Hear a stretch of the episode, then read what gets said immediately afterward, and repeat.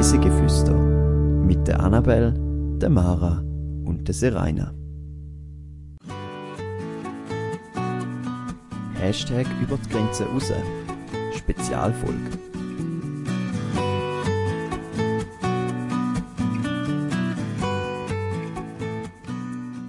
Backpacking, viele Erlebnisse und eine gute Vorbereitung. Diese Woche empführen wir euch nach Asien.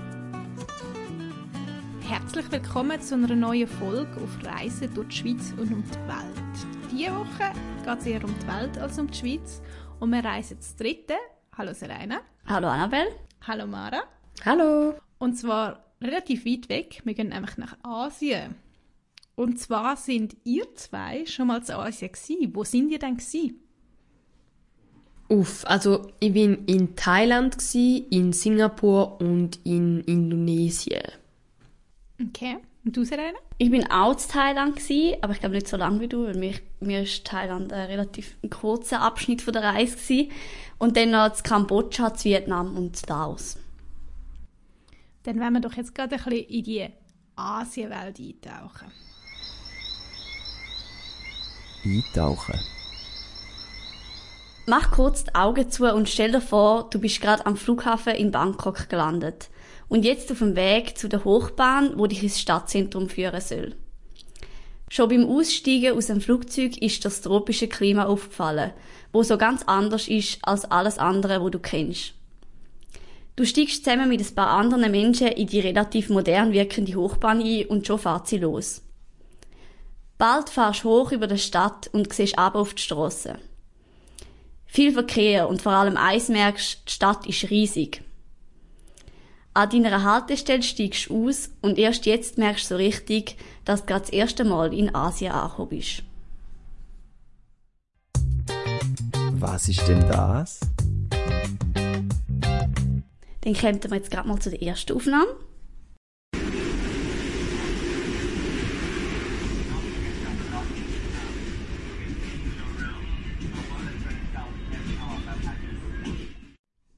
Zuerst habe ich an Wasser gedacht, aber am Schluss hat es mehr nach Schiene getönt. Ja, ich würde ich sagen, es ist in einem Zug. Ja. Da haben ihr vollkommen recht. Und zwar ist das ähm, im Nachtzug gsi in Vietnam. Also wir sind glaube in Vietnam auf zwei oder drei Nachtzügen sogar gsi und das ist, soweit ich mich kann erinnern, am Morgen gsi nach dem Nachtzug. Und es hat immer so ein bisschen recht geschlagen und das hört man auch in der Aufnahme, finde ich.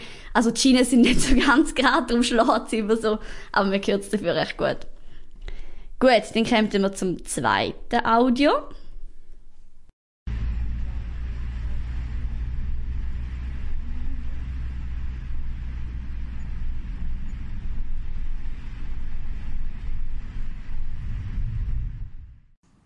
Fängt wieder ein bisschen ähnlich an wie vorher. Ich würde jetzt mal beim Wasser bleiben. Aber es ist irgendwie nicht so ein, also ein Wellengeräusch, aber so irgendwie nicht vollständig. Vielleicht ein Wasserfall. Ja, das kann sein. Oder ein Fluss halt einfach, der fest zieht oder so. Ich habe das Gefühl, man hat auch noch Schritt gehört. Also, ich denke nicht, dass sie sich im Wasser befindet. Ja. Sondern irgendwo entlang gelaufen ist vielleicht. Man hat dann auch irgendwie noch Stimmen gehört, das stimmt. Ja. Also irgendwo am Wasser. Entweder kommt das Wasser von oben ab oder es fließt an dir vorbei. Also Wasser ist schon mal ein guter Ansatz. Es hat etwas mit Wasser zu tun, sage ich mal so.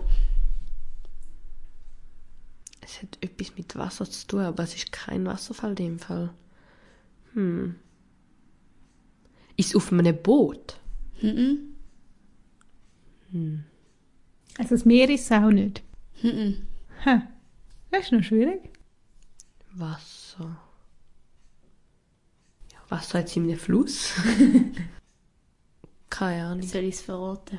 Ja, ich glaube, du musst uns helfen. Ähm, und zwar ist es so, also hören dann Wasser ist der Monsun. Also ich bin in der Regenzeit dort gewesen, und wir sind in Laos mit dem Auto unterwegs gewesen, und einmal hat es so richtig heftig geregnet.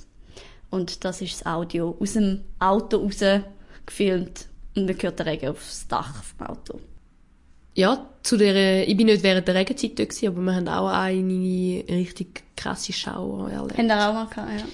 Ja, haben wir so aus dem Nichts. Das ist schon krass. Ja, eben, gell, manchmal ist so voll plötz plötzlich und du erwartest es gar nicht. Eben, wenn dann noch die Strassenteile nicht so super sind, ist halt nicht so Gut, dann äh, vielleicht erratet das dritte, weil das könnte euch zumindest ansatzweise bekannt vorkommen.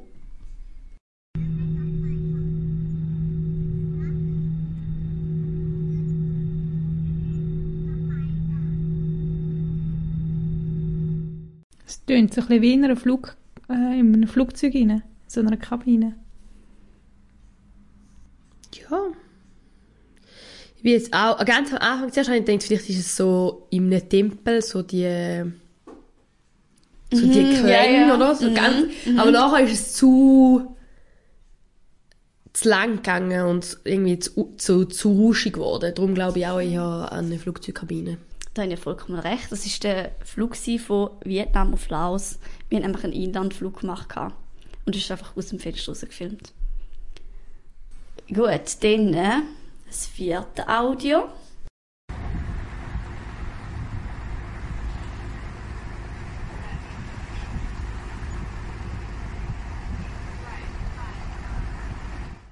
Das ist auch Wasser. Ich hätte jetzt wieder auf Regen getippt, aber Nein, das ich glaube glaube ich nicht. nicht. Ich finde, es tönt, als wäre es auf einem Boot gewesen. Das könnte sein, ja. Es auf einem Boot? Es ist auf einem Boot. Und zwar äh, auf dem Mekong ist das gsi. Bin von, ähm, von Laos auf Thailand auf dem Mekong gefahren, zwei Tage auf dem Boot. Und das ist eine Aufnahme aus dem Boot. Also man hört halt vor allem den Motor, glaub, vom, vom Boot. Und ein das Wasser, aber... Habe ich ein einen Vorteil gehabt, weil wir selber ein Boot haben. Ich weiss, Ja, dann weißt du, wie es tönt, das stimmt. Aber ich finde es also ich find's mega schwierig. Ich glaube, ich selber würde die Geräusche fast nicht können auseinanderhalten, weil es tönt teilweise mega ähnlich. Du musst halt das Rauschen zum richtigen Rauschen bringen. Genau, ja. Es ist halt immer eine Art des Rauschen, irgendwie es, meistens irgendetwas noch mit Wasser und jetzt musst du noch das richtige Element dazu bringen. Voll. Genau. Und jetzt habe ich noch das allerletzte Geräusch.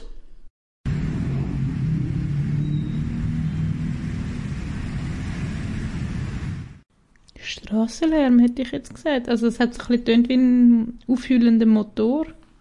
Also es ist sicher, man hat sicher Verkehr gehört, aber mit wem das sie selber fährt, ist jetzt noch schwierig zu sagen. Also ich würde sagen, es ist in einem Auto oder so, oder in einem Tuk-Tuk. Man hört den Aussenverkehr mega gut, oder vielleicht sind auch Fenster offen. Vielleicht steht sie auch einfach nur an einer Kreuzung. Könnte natürlich auch sein. An einer Ampel. Schwierig. Irgendwas mit Verkehr. Ja, also es ist etwas mit Verkehr und die Annabelle hat recht, ich bin nämlich wirklich noch an der Straße gestanden und habe den Verkehr in Bangkok gefilmt. genau, und das ist einfach ähm, eine Aufnahme dort äh, vom Verkehrschaos. Ah, okay.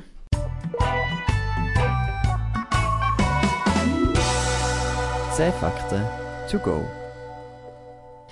Backpacking oder auch Rucksacktourismus ist eine Art äh, von Tourismus, wo man als Gepäck lediglich einen Rucksack mit sich führt. Und meistens ist es so, dass man am Reiseziel nicht verweilt, sondern äh, einfach an verschiedene Orte reist. Der Begriff Rucksacktourismus ist im deutschsprachigen Raum entstanden in den 1970er Jahren und ist dann ins Englische als Backpacking übernommen worden. Zunächst hauptsächlich von der Hippie-Bewegung äh, ausgeführt, ist heutzutage Rucksacktourismus von unterschiedlichsten Menschen äh, sehr beliebt. Die Region Asien und Pazifik bereisen jährlich etwa 303 Millionen Touristen. Thailand hat im Jahr 2018 durch internationale Touristen 60 Milliarden Franken eingenommen. Und allein Bangkok bereisen jährlich 21,47 Millionen Besucher.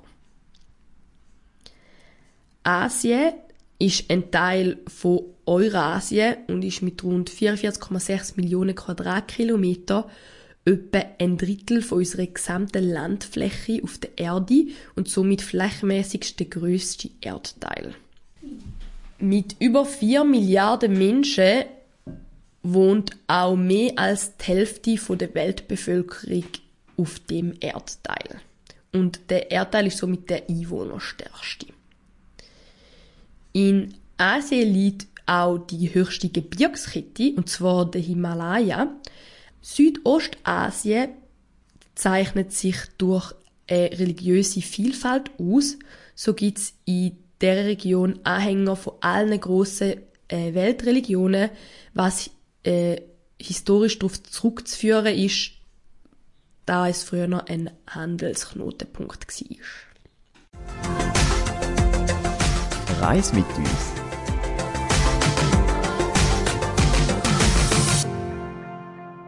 Bevor wir jetzt in den Reisepflicht stoßen, wie sind ihr auf die Idee gekommen, Backpacking in Asien zu machen? Mm, bei mir war es so dass ich einfach gewusst habe, dass ich mit meinen zwei Kolleginnen, die mit mir dort mal das Kante abgeschlossen haben, in dem Jahr, bevor wir anfangen zu studieren, äh, wollen eine Reise machen.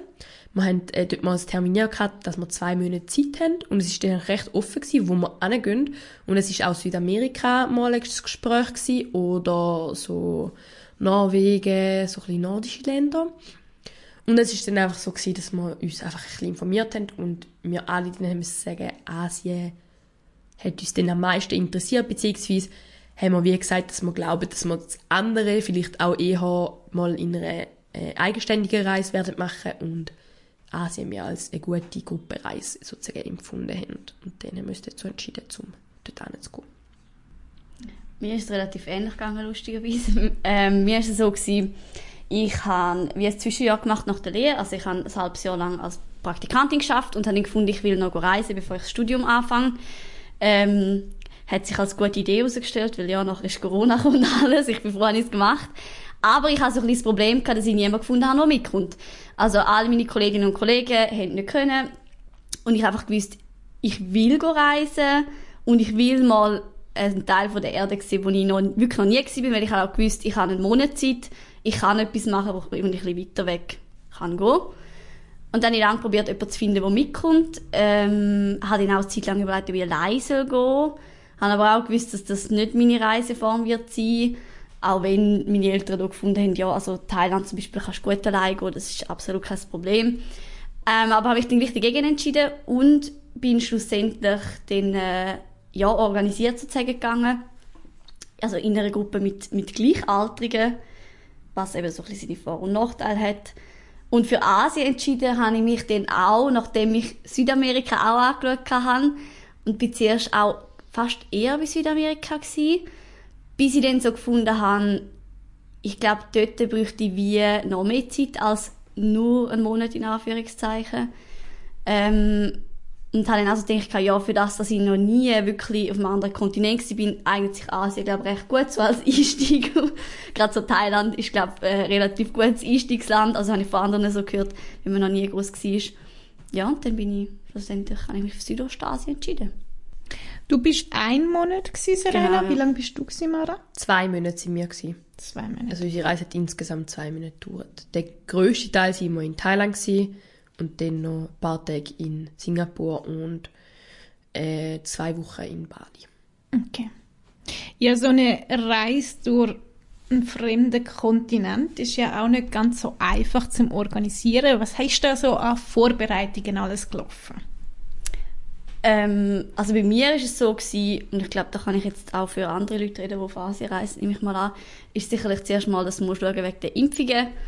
Ähm, eben vor allem wegen Malaria zum Beispiel, du musst auch, also zumindest habe ich das gemacht, du nimmst noch so ein Malaria-Medikament mit, so ein Notfallmedikament.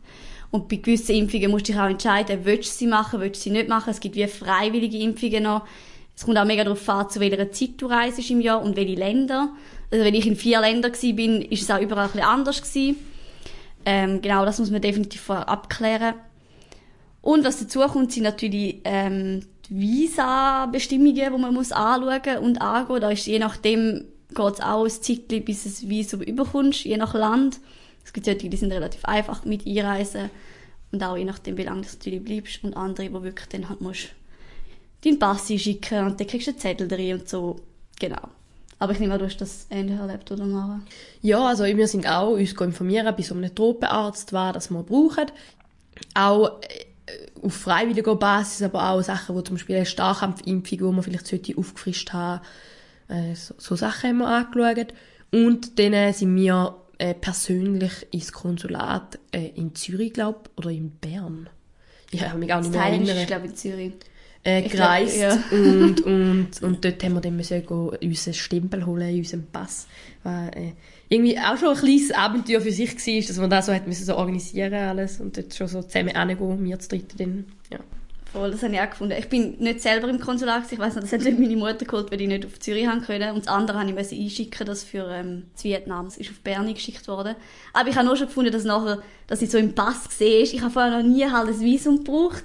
Oder es sieht halt auch mega schön aus. Du hast einfach nachher so einen Stempel im Pass, auch nach der Reise, dann hast du voll einen Stempel drin. Das ist schon ein cooles Feeling. Und dann sind wir eigentlich recht un... Also, man, nein, wir haben uns sehr gut auf die Reise vorbereitet. Wir haben sehr viele Pläne, wir haben sehr gut geschaut, was wollen wir denn anschauen, weil wir ja auch die zwei Monate Zeit haben und wir haben auch wollen so ein bisschen wissen, was wir in diesen zwei wollen gemacht haben. Wir sind dann aber nur mit einem An- und Rückflug und unserer ersten Übernachtung im Hostel sind wir dort angeflogen. Mehr haben wir gar noch nicht gebucht. Also, wir sind wirklich sehr frei gewesen. Und am Flughafen haben wir dann auch gemerkt, dass wir ein paar Sachen noch nicht so gut überdacht haben. Zum Beispiel haben wir ja so einen großen Backpacking-Rucksack dabei gehabt. Und dann haben wir plötzlich am Flughafen ein bisschen Angst bekommen, wenn wir den jetzt mit allem anderen Gepäck und all den Schlaufen und allem, was er dran hat, einfach so aufgeben, weißt, wenn er kaputt ankommt. Und dann haben wir uns kurzerhand am Flughafen dazu entschieden, dass wir jetzt in Frischhaltefolie einwickeln. Beziehungsweise, man hätte dann auch können so professionell einwickeln lassen, aber das wäre, hätte irgendwie fünf oder zehn Franken gekostet und das war uns zu teuer. Gewesen. Und dann haben wir einfach im Migros nebenzu für zwei Franken Frischhaltefolie gekauft und beide Rucksäcke so eingepackt. Und das ist so auch gut gegangen, oder? Ja, kein Problem gewesen. Es hat ein bisschen lustig ausgesehen, weil wir so am Boden gehockt sind und unsere Rucksäcke eingewickelt haben, aber... Aber das habe ich mir eben auch Sorgen gemacht. Also Sorgen gemacht gehabt. Ich habe halt dann extra für das einen Rucksack gekauft. Und die Rucksäcke, die Backpack-Rucksäcke sind teilweise recht teuer. Ähm, aber nachher haben meine Eltern dann so gefunden, die früher sind Backpacken, ja, du musst einfach halt die Schlaufen wirklich voll anziehen und die Bänder schön rundum wickeln. Und dann sollte eigentlich nichts passieren. Und ähm, es ist so, also bei mir ist es zumindest so gewesen, im Flughafen Zürich, tun sie da sogar, wenn du Rucksack hast, tun sie es noch in ein, wie in so eine Schale rein, damit es nicht einfach auf dem Band liegt und sich dann irgendwo verwickelt. Und mir ist dann schlussendlich nichts passiert. Ich habe mir im Rückflug ein bisschen Sorgen gehabt, weil in Bangkok haben sie es nicht gemacht. Aber äh, es ist absolut nichts passiert. Aber klar, eben weisst halt nie, je nachdem. Und es ist blöd, wenn es kaputt geht. Gerade Ja. wenn man reist wie du, wo wirklich komplett nur auf den Rucksack angewiesen war, dann schon nicht so. Wie war das Packen für so ein oder zwei Monate? Stelle ich mir noch extrem kompliziert vor. Also einerseits, ja, du wä- wäschst dann ja und so brauchst du nicht alles in so vielfacher Ausfachung. Aber irgendwie trotzdem, was brauche ich jetzt wie, was, wenn, vor allem wenn nicht genau weißt, was du jetzt alles machst, was brauche ich, was nehme ich mit? Also ich habe eigentlich keine Ahnung, was ich effektiv brauche, sind wir ehrlich. Ähm, wir haben auch lange diskutiert. Zum Beispiel, ich bin ein Mensch, der immer Unterliebli hat und meine Kollegin so, du nimmst ganz kein Unterliebli mit, das ist voll unnötig, du wirst das dort sicher nicht brauchen, es ist mega heiß. Ähm, und auch andere Sachen, äh, nehme ich nur geschlossene Schuhe mit, brauche ich noch Sandalen. Alles, was man halt mehr einpackt, ist Sachen, die ich mehr muss mit mir umtrage. Ähm, ja, wir sind zu dritten gereist. Ein paar Sachen haben wir uns dann ein bisschen aufgeteilt. Zum Beispiel in meinem Rucksack hatte ich eine Apotheke drin. In einem anderen Rucksack haben wir zum Beispiel ein grosses Shampoo drin, das dann alle drei genommen haben, damit nicht alle müssen kleine Fläschchen in den Rucksack mittragen Man hat einfach so versucht, es ein bisschen sinnvoll auszulagern, dass nicht alle alles mitnehmen, sondern man so ein bisschen aufteilt. Aber sonst nachher ist halt, ja, schwierig. Man muss halt ein bisschen für sich entscheiden. Ich habe eine GoPro dabei und Kleider eben die Apotheke, ein Schlafsack aus Stoff, also so ganz dünnem Stoff, weil wir halt immer in Hostels übernachtet haben, dass äh, du kannst irgendwo drinnen liegen und dort hat es auch nie eine Bettdecke oder so. Mm, ein Muckennetz haben wir mitgenommen, was wir nie gebraucht haben, weil es bei uns nicht viel Mucke gab, aber wir haben sehr panische Angst davor gehabt, dass es ultra schlimm wird und ich sage jetzt mal, besser, man hat eins dabei und man braucht es nicht, als umgekehrt. Ja. Und wir haben dann auch vor Ort viele Sachen noch posten, die wir nicht mitgenommen haben. Also wir haben zum Beispiel absichtlich keine lange Hosen mitgenommen, weil wir alle gesagt haben, wir kaufen uns einfach drinnen so eine ganz dünne, äh, zum dann in den Tempel gehen und so Sachen. Oder zum äh, Roller fahren, haben wir immer gesagt. wir- Also haben wir einfach intern die Abmachung gehabt, dass wir immer lange Sachen anlegen. Weil es einfach nochmal ein bisschen mehr Schutz ist, als wenn du gerade Paare mit äh, kurzen Hosen fährst. Und auch zum Beispiel, ich habe keine Sandalen mitgenommen, glaube ich. Die habe ich mir, glaube ich, auch drinnen gekauft. Ich glaube einfach nur in meinen Turnschuhen. Ah, vielleicht habe ich Flipflops dabei gehabt. Ich bin mir nicht sicher. Aber ich habe mir dann drinnen ganz sicher mal noch Schuhe gekauft. Und heim ist auch wieder alles gekommen, obwohl er dann plötzlich mehr hatten. Ja, also ich habe eigentlich nicht so viel... Wir, haben, wir sind halt immer mit unserem Rucksack unterwegs gewesen und wir haben halt wirklich nicht viel so Souvenirsachen gekauft. Also wir sind am Schluss nochmal, also wir sind dann auf, wir sind ja auf Thailand gereist und dann auch von Bangkok wieder heimgereist. Das heisst, wir haben am Schluss nochmal eine Nacht und einen Tag in Bangkok gehabt und dort haben wir, glaube ich, noch ein paar Souvenir gekauft. Ja. Aber vorher haben wir gar nie groß Souvenir gekauft, weil man hätte jetzt halt immer müssen mit uns umtragen. Ja, bei mir ist, ist lustig, wie du erzählt hast, wegen der langen Hose und so und der Sandalen. Mir ist es fast das Gegenteil gewesen. Also ich habe, glaube von dem ganzen Monat habe ich etwa 90% von der Zeit mit Teva-Sandalen bin ich rumgelaufen. Also kann ich wirklich empfehlen, wenn also gute Sandalen hast, die auch gut sitzen, dann ist es meiner Meinung nach etwas vom Besten. Klar, in den grossen Städten, äh, vor allem jetzt zur Regenzeit, wie ich war, ist es mega dumm gewesen, teilweise, weil es halt so dreckig ist von vielen ähm, Regen und allem, dass es nicht so cool war. Aber sonst bin ich mit Sandalen am besten klargekommen. Ich habe natürlich auch noch geschlossene Schuhe und so dabei gehabt.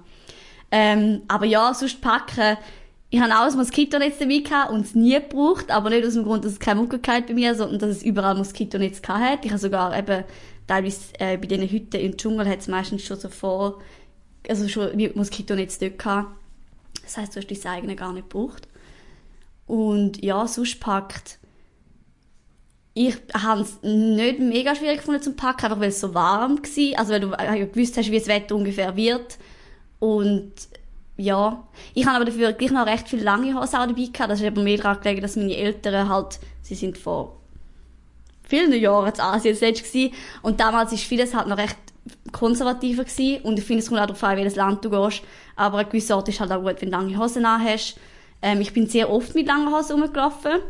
Ähm, auch weil ich immer so das Gefühl hatte, wegen der Mucke ist es halt, dann hast du mehr abdeckt, ähm, und hast in dem Sinne nur den Knöchel und die Füße draussen. Ja. Und sonst ist es eigentlich relativ gut gegangen zum Packen, erstaunlicherweise. Und ja, Wäsche ist halt zwischendrin, das ist, und dann klappt es in dem Sinne auch schon, ja. Also nichts essentiell Wichtiges vergessen. Nicht, dass ich mich könnte erinnern Nein. Also mal, bei mir war es so, gewesen, dass meine Laktosetabletten irgendwie ausgegangen sind. War eigentlich, ich, also war ich auch nicht gekommen gewesen, han, weil ich dachte, ja gut, in Asien wird auch nicht viel Milch getrunken.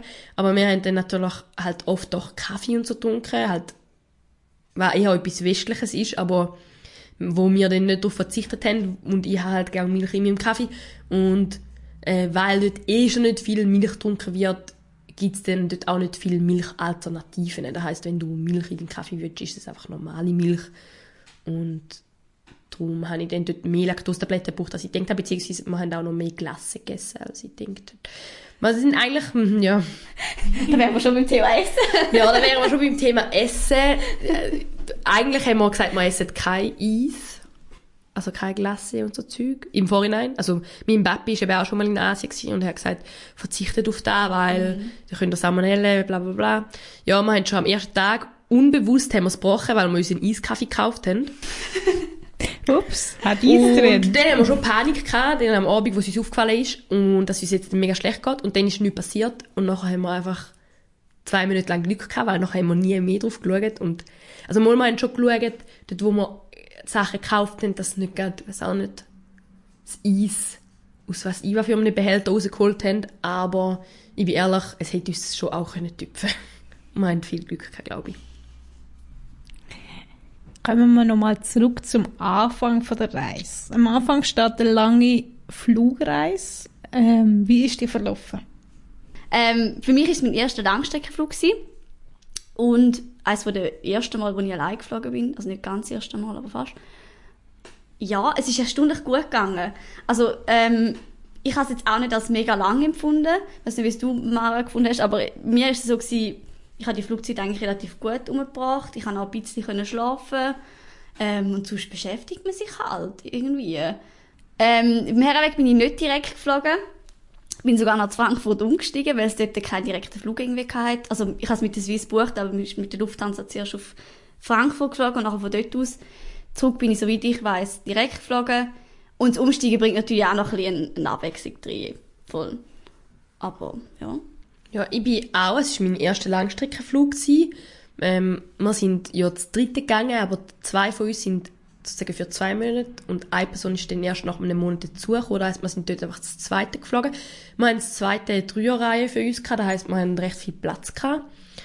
Wir sind zwölf Stunden geflogen und es hat definitiv mehr Essen gegeben, als dass wir in zwölf Stunden essen. Also es jetzt nachts, Mittag und glaube wieder zur Nacht gegeben, innerhalb von zwölf Stunden, mit der Zeitverschiebung und allem äh, was recht interessant war. Und es hat eben auch, sie haben nicht immer alle Leute geweckt. Ich glaube, gerade darum, weil es halt so ein bisschen außergewöhnlich war. Also wenn, es hat, glaube ich, wie so einen Mitternachtssnack auch gegeben und dann haben dann nur die Leute bekommen, die gerade wach sind, sozusagen. sind so durchgefahren und haben die Leute, die wach sind, dann können einen Mitternachtssnack nehmen. Und die anderen haben es einfach in Ruhe. Äh, was ich übrigens noch ein bisschen herausfordernd gefunden habe, ist, also habe ich dort mehr gemerkt, weil ich am grossen Flughafen war, also Frankfurt ist ja, glaube einer der grössten von Europa. Und auch Bangkok äh, ist recht groß. Wenn man allein ist, muss man schon ein bisschen schauen, wo man durch muss, wo es geht ist und alles. Also das habe ich dort ähm, am meisten noch so ein bisschen gemerkt, weil vorher, eben, als ich mal allein geflogen bin, ist es einfacher gewesen. Ich war noch auf Großbritannien. Gewesen. Äh, und das habe ich da schon noch ein bisschen Challenge gefunden. Aber auch gut hat man es mal gemacht, weil ich habe die Gruppe erst in Bangkok im Hotel getroffen. Das heißt, ich habe wirklich die Anreise und so alles allein gemacht. Genau. Wo ihr dort angekommen sind, von dir, Mara, wissen wir, du hast die erste Übernachtung ist schon organisiert gewesen. Du bist organisiert gereist, Serena. Wie, wie sind die weiter vorgegangen? Wie ist es gelaufen?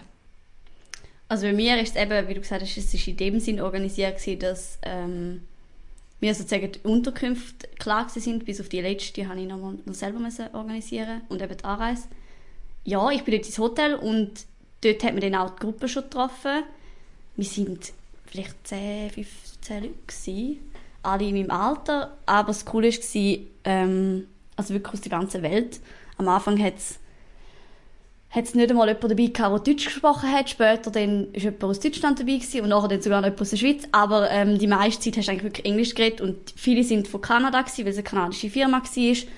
Aber wir haben auch von Großbritannien Leute dabei gehabt, von Holland, von überall und äh, dann habe ich die zuerst mal getroffen und kennengelernt. Ja, und wir sind dann eben am Anfang gar nicht lange in Bangkok geblieben und dann schon weiter Richtung Kambodscha. Und erst am Schluss noch mal ein bisschen Thailand. Das ist so ein bisschen, wie es bei mir gestartet hat. Wir haben äh, unsere Reise insofern vorbereitet, dass wir den ersten Monat, also bis unsere zwei Kollegin, also bis meine zwei Kolleginnen dann dazu gestoßen ist, eigentlich auf den Tag geplant haben, welche Ort wir wollen bereisen und so. Und wir aber noch nicht gebucht haben, aber wir einfach so, so ein bisschen einen Plan hatten, wie wir uns da aufgeschrieben haben. Und wir haben dann schon am ersten Tag über den Haufen geworfen. Wir haben dann Leute getroffen, die haben uns vor Ort erzählt, die wir unbedingt besuchen, die nicht auf unserer Liste waren. Und wir sind so, oh nein, und etwas, wo wir gesagt haben, gehen wir nicht, haben sie gesagt, das ist mega cool und dann haben wir alles über den Haufen geworfen und haben äh, eigentlich am ersten Tag entschieden, wir machen es nicht so, wie wir geplant haben und sind dann äh, ganz aufgereist, also ganz in Norden von Thailand gereist, was wir eigentlich nicht wollen, aber wir wollten unbedingt noch Chiang Mai sehen und dann weil die anderen so geschwärmt haben und auch noch, noch weiter von Chiang Mai oben in, hat es einen Ort gegeben, wo alle gesagt haben, dort müssen unbedingt an, es ist so schön. Und darum haben wir dann wirklich alle unsere Pläne über den Haufen geworfen und haben dann recht spontan einmal geschaut. Also, wir haben immer noch natürlich alle unsere Notizen zu den Orten, die wir gefunden haben, das klingt interessant. Und wir haben dann auch wirklich ein paar von denen besucht. Zum Beispiel Ayutthaya war einer von denen, der auf unserer absoluten To-Do-Liste war. Der ist äh, das ist nur ein paar Kilometer entfernt von Bangkok und es hat sich auch wirklich gelohnt. An das haben wir uns gehalten. Das war glaube ich, das Einzige. Gewesen. Aber der Rest war dann recht spontan. Gewesen. Immer ein bisschen durch Hören sagen, wieder im Hostel mit Leuten geredet. Die haben gesagt, dort war es mega schön gewesen und dann bist du mal dort hin. Und auch immer, wenn es dir gefallen hat, bist du halt einen Tag länger geblieben und wenn du gefunden hast, das ist jetzt ein bisschen über bewertet worden von den anderen, dann bist du vielleicht nur einen Tag geblieben und bist wieder abgereist. Ähm, genau, die Spontanität, glaube ich, eben auch ist in Asien mega wichtig. Und das ist so ein bisschen das, was ich auf meiner Reise ein bisschen vermisst habe, weil ich hatte halt nur so ein bisschen die Spontanität in dem Rahmen gehabt, wo wir halt hatten. Das heisst, grob die Orte sind vorgegeben, bei den meisten Orten hast du aber selber können entscheiden, was du machst. Ähm, und das habe ich schon ein bisschen genossen, dass du zumindest das gehabt hast, dass hast an der Ort noch selber entscheiden weil sonst finde ich, gerade in Asien ist das sicher, wie du sagst, mega wichtig, dass du einfach offen bist und das machst, was halt gerade auf dich zukommt und dich nicht so strikt an einen Plan haltest. Also das ist, glaube ich, schon noch also ich glaube, es ist wichtig, dass man sich gut auf so eine Reise vorbereitet und man sich auch Gedanken macht, was will ich effektiv in diesen zwei Monaten gemacht habe oder mhm. in dem einen Monat, weil es geht dann, die Zeit geht dann schneller, als man denkt. Mhm. Und es ist schon wichtig, also wir haben schon gewisse Deadlines gehabt, zum Beispiel wir haben gewusst, wir wollen die paar Tage in Singapur und wir wollen die paar Tage in Indonesien, also in Bali. Und auch da haben wir uns dann auch, auf da haben wir dann auch immer geschaut, also dass wir so die Länderwechsel, dass wir dort uns daran halten, aber im Land selber sind wir dann immer ultra spontan gewesen. Ja. Im Südostasien, in der Zeit, wo ihr da sind, also bei dir eher Regenzeit, bei dir nicht, ist das Klima immer ein bisschen ähnlich gewesen? Das Klima ist nicht so ganz so gewesen, wie ich es mir vorgestellt habe. Also erstmal ultra heiß und ultra feucht vorgestellt, was eine Art auch ist. Also zum, wo wir zum Beispiel in Thailand auch sind, hat es 35 Grad gehabt und die Luftfeuchtigkeit hat uns im ersten Moment schon ein bisschen zu schaffen gemacht, weil man sich halt gar nicht daran gewöhnt ist. Aber ich zum Beispiel habe es mega gern warm und habe mich darum mega wohl gefühlt. Aber meine zwei Kolleginnen zum Beispiel haben gesagt, spinnst, es ist viel zu heiß und haben ultra krass geschwitzt. Ähm, ja, dann, ob es unterschiedlich war, je nach Land. Es ist noch schwierig zu sagen, weil in Thailand sind wir halt angekommen das ist dann so der krasse Wechsel von der Schweiz auf Asien. Und nachher bist du ja, ich würde sagen, wo wir in Singapur gelandet sind, ist das nicht so krass gewesen, aber dort sind wir halt auch schon über einen Monat bei dem Klima gereist. Und ich kann gar nicht sagen, ich habe das Gefühl, ich würde sagen, es hat sich kälter angefühlt in Singapur, aber da kann auch einfach sein, weil vielleicht das Wetter nicht so war wie also ich würde jetzt nicht sagen, dass das grundsätzlich das so ist, sondern das ist vielleicht auch einfach meine Wahrnehmung. Weil wir dann wieder in einer Stadt sind und nicht mehr am Meer und immer in der prallen Sonne, sondern... Und in Bali würde ich sagen, ist es ziemlich ähnlich wie im Rest von Thailand. Innerhalb von Thailand ist insofern das Klima unterschiedlich gewesen, dass man je nach Region sind wir eher in, in einem Bereich gewesen, wo es mehr regnet und dann haben wir den Monsun mehr zu spüren bekommen. Also umso nördlicher, umso mehr ist noch so knapp in der Regenzeit gewesen. und umso südlicher, umso schöner ist eigentlich das Wetter geworden. So ist es einfach dort, wo ich, zu dem Zeitpunkt, wo ich gereist bin, ist das immer so gewesen. Also ich habe das Gefühl, man gewöhnt sich schon daran. Also mir ist es zumindest so gegangen, ich bin ja nur einen Monat im Vergleich zu dir. Ähm, ich habe das Gefühl, am Anfang denkst du so, also kommst wirklich an und du wirst zuerst mal richtig erschlagen. Also das Lustige ist, es ist wortwörtlich genau erschlagen, weil es kommt so die Hitzewelle, wenn du aus dem Flugzeug aussteigst, also die feuchte, heiße Luft entgegen und du denkst so, du kannst kaum mehr schnaufen, so ist es zumindest mir gegangen. Aber nachher bist du eine Zeit dort und am Schluss hast du dich mega daran gewöhnt. Ähm, bei mir ist es jetzt eher nicht einmal mega heiß gewesen. Ich jetzt nicht, also ich glaube Bangkok ist bei mir auch recht, von der Temperatur her, recht äh, heiß gewesen, aber andere Länder sind nicht so mega heiß gewesen, aber ja, die Feuchtigkeit, also du hast fast immer fast 100% Luftfeuchtigkeit und das sind wir uns halt nicht gewöhnt. Auf der anderen Seite merkst du aber auch, es ist mega gut so für, für deine Haut und alles. Also es ist wirklich, die Luftfeuchtigkeit tut dir in dem Sinne auch gut. Ähm, ja, aber man ist halt, also ich zumindest, man ist halt jeden Tag komplett durchgeschwitzt. Aber wenn du nicht einmal, also du kannst fünf Minuten vor, vor, vor das Hostel gehen und du bist schon nass geschwitzt. Vor allem, wenn du noch den Rucksack hast, ist dann gewesen. Ähm, ja, und es kommt auch darauf an, welches Land. Ich glaube, Thailand habe ich als, was das angeht, relativ schlimm empfunden. Zum Beispiel Laos, wo relativ bergig ist, dort ist es schon ein weniger gewesen. Da hast du es auch immer noch recht tropisch gehabt, aber nicht so extrem. Ja, es kommt ein auf die Region drauf an, wie schlimm das ist. Und aber auch, meiner Meinung nach, aufs Rad gewöhnen. Also, es ist definitiv eine Gewöhnungssache. Ähm, ich war ja in der Regenzeit, gewesen, was jetzt bezüglich dem feuchten Klima auch. Und bei mir zumindest ist es so, dass ich wirklich wegen der Mucke recht schauen Also ich habe immer ich glaube, es war die Regel, gewesen, zuerst mach- machst du eine Schicht Muckenspray und dann musst du, glaube 10 Minuten warten oder 20 Minuten und nachher kommt die Schicht Sonnencreme drauf. Und du fühlst dich halt immer so ein bisschen richtig pumpig. Also es ist halt jeden Tag. Und ich habe das Gefühl, es ist schon wichtig, dass man auch darauf achtet. Also ich hatte in dem ganzen Monat habe ich dann schlussendlich irgendwie vielleicht zwei Muckenstiche gehabt. Und ähm, wenn in der Regenzeit gehst und die Malaria-Gefahr, und du bist in einem Land, wo die Malaria-Gefahr relativ hoch ist, musst du halt schon ein bisschen schauen. Genau, das ist vielleicht noch so ein bisschen zum Klima zu erwähnen. Wenn man so an Asien denkt, dann kommt einem doch relativ schnell das Bild vom Verkehr, wo total anders ist, als wir den Verkehr kennen. Wie, ist, wie habt ihr das wahrgenommen? Ich bin erstaunt, dass wir in diesen zwei Monaten, glaube ich, nicht einmal an einen Unfall angelaufen sind. Aber das Cha- das Chaos riesig war. Also, wer hupt, der gewinnt und wer blinkt, der darf zuerst. Und was auch es gibt da Regeln, die ich nicht verstanden habe. Bis am Schluss nicht, obwohl wir zum Teil selber Verkehrsteilnehmer gewesen sind. Ähm, und eine Ampel ist zweitrangig und, und du musst einfach immer schauen und vielleicht fährt wer und vielleicht auch nicht. Und äh, ich glaube, das Eindrücklichste für mich war, wir sind eben nicht vom Flughafen mit dem äh, Bei der Hochbahn. mit der Hochbahn, sondern wir sind mit einem Taxi in die Stadt gefahren.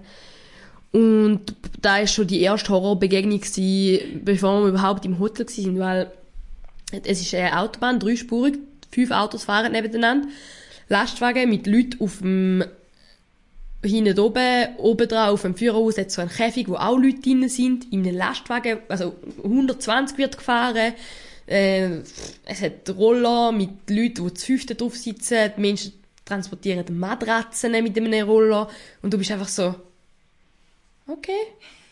Und ich war froh, gewesen, dass wir mit einem Taxi gefahren sind und wir in dem Sinn wenigstens ein Blech und hatten. Weil später sind wir dann oft in den Tuk-Tuks unterwegs und dort bist du eigentlich äh, der kleinste Verkehrsteilnehmer und äh, es hat gar nichts um dich herum. Also irgendwie schon ganz anders. Aber was mich auch äh, recht überrascht ist, auch äh, der Fußverkehr ist sehr, also es hat auch es hat auch, ja, so Bangkok noch nicht mehr so, aber in Bangkok hat es halt auch extrem viele Menschen. Und es ist auch, wenn dort das, das Lichtsignal grün wird für die Fußgänger, dann Strasse. Also, das war schon krass. Gewesen. Ja, mir ist es ähnlich gegangen. Also, ich bin vom Flughafen eben mit der Hochbahn allein zum Hotel und ich habe nachher noch ein Stück laufen, so 10, 15 Minuten. Und ich weiß noch, ich bin von der Hochbahn, musste dann halt so runter, ab auf die Straße und ich habe schon mal die Kreuzung gesehen und ich habe so gewusst, oh mein Gott, ich komme einfach nie allein über die Straße. Also ich bin wirklich an dem Straßenrand gestanden. Es ist etwa vierspurig, kein Lichtsignal, nichts, oder? Gefahren sind sie einfach, wenn sie wollen. Und ich bin so gestanden, also denkt, wie komme ich jetzt über die Straße? Und dann ist natürlich immer das Gute, wenn andere Leute noch kommen. Also ich hatte das Glück gehabt, dass wirklich noch vier, fünf andere Leute, wenn du dann zusammen gehst, dann laufst du einfach und dann kommst du drüber. Aber das ist bei mir so, bei der Ankunft mein erstes Schockerlebnis gewesen. und ich bin froh gewesen, wenn man nachher in einer Gruppe unterwegs ist, ist es gerade viel einfacher, als wenn du allein dort stehst. Ja. Und sonst, ja, in Bangkok ist es wirklich, also Bangkok habe ich, was den Verkehr angeht, wirklich schlimm gefunden. Aber was ich noch als schlimmer empfunden habe, ist Hanoi, die Hauptstadt von Vietnam.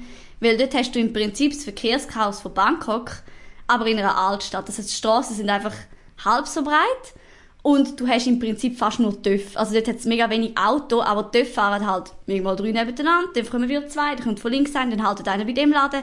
Also es ist viel unvorhersehbar und es hat halt auch überhaupt keinen Platz für Fußgänger und alles. Also dort wir am me- am meisten müssen schauen, dass man nicht irgendwie angefahren wird oder so. Und dort hast du auch wirklich immer ein Angst gehabt. Ja. Ähm, aber eben grundsätzlich muss man einfach laufen und hoffen, dass, dass nichts passiert. Ich bin, es kommt, ja, und eben, es kommt auch auf die Stadt an. Also zum Beispiel in einer Stadt im äh, Süden von Vietnam, dort, äh, die ist relativ westlich gewesen, und dort hat, haben auch die, also, Fußgängerstreifen, alles hat relativ gut funktioniert. Es hat auch ein Lichtsignal gehabt. Äh, und die, du hast können drüber laufen, wenn es grün war. Und es ist fast nie jemand gefahren, wo er nicht hätte sollen. Aber eben gleich, zur gleichen Zeit Hanoi im Norden von Vietnam wieder komplett anders. Also es ist mega, mega auf die Größe von der Stadt an und vom Ort. Aber die Großstädte sind wirklich schlimm, ja, was Verkehr. Und ich habe vor allem auch äh, gefunden, dass so in der Großstadt habe ich gefunden, so, oh mein Gott, ich würde da nicht meine Autoprüfung müssen machen Weil ich also denke, irgendwelche Menschen da ja, arme Menschen. Und das andere ist, außerhalb hat dann immer der Autoverkehr stark abgenommen und es sind immer mega viel mit den Roller unterwegs gewesen. und dort hast du einfach gemerkt, dass so ein Roller ein Familienauto ist bei denen. Mhm. Also denen hocken jetzt fünfte auf einem Roller, haben ein, Bla äh, ein Brett drauf gemischt irgendwie, draufgeschraubt, keine Ahnung, dran gemacht irgendwie, hocken dort fünfte auf dem Brett, in der Schiene die Oma, dann kommen zwei Kinder, dann ein bisschen ein grösseres Kind und zwar das vorne das grösste Kind fährt den Roller und du denkst so, Okay. Ähm, oder eben die, die Leute, die wir sehen, die wirklich eine Matratze, so eine, eine Schlafmatratze, eine grosse Schlafmatratze, so mit dem Roller da links so gehebt und transportiert, so wie? Wie? Also da äh, ist wirklich sehr eindrücklich gewesen und auch eben, wie verwundert, man hat nie einen Unfall gesehen. Mir auch nicht. Mir lustigerweise auch nicht. Also, also, wie, also es funktioniert, obwohl es irgendwie keine Regeln gibt. Und gell, du bist auch mal selber Roller gefahren? Wir sind eigentlich immer mm, Roller gefahren, außer in, also wir sind glaube ich in jeder Stadt Roller gefahren, außer in Bangkok. Das hat immer gut geklappt im Fall. Ja, äh, man hat sich ein bisschen, wenn man sich ein bisschen daran gewöhnen ist, dass es Linksverkehr ist. Ja. Ähm, und ich denke jetzt mal, viele Leute fahren in Thailand, obwohl sie keinen Ausweis haben. Wir sind auch mal in eine Kontrolle gekommen und der Polizist war richtig überrascht gewesen, dass wir den gültigen internationalen Fahrausweis für den Roller.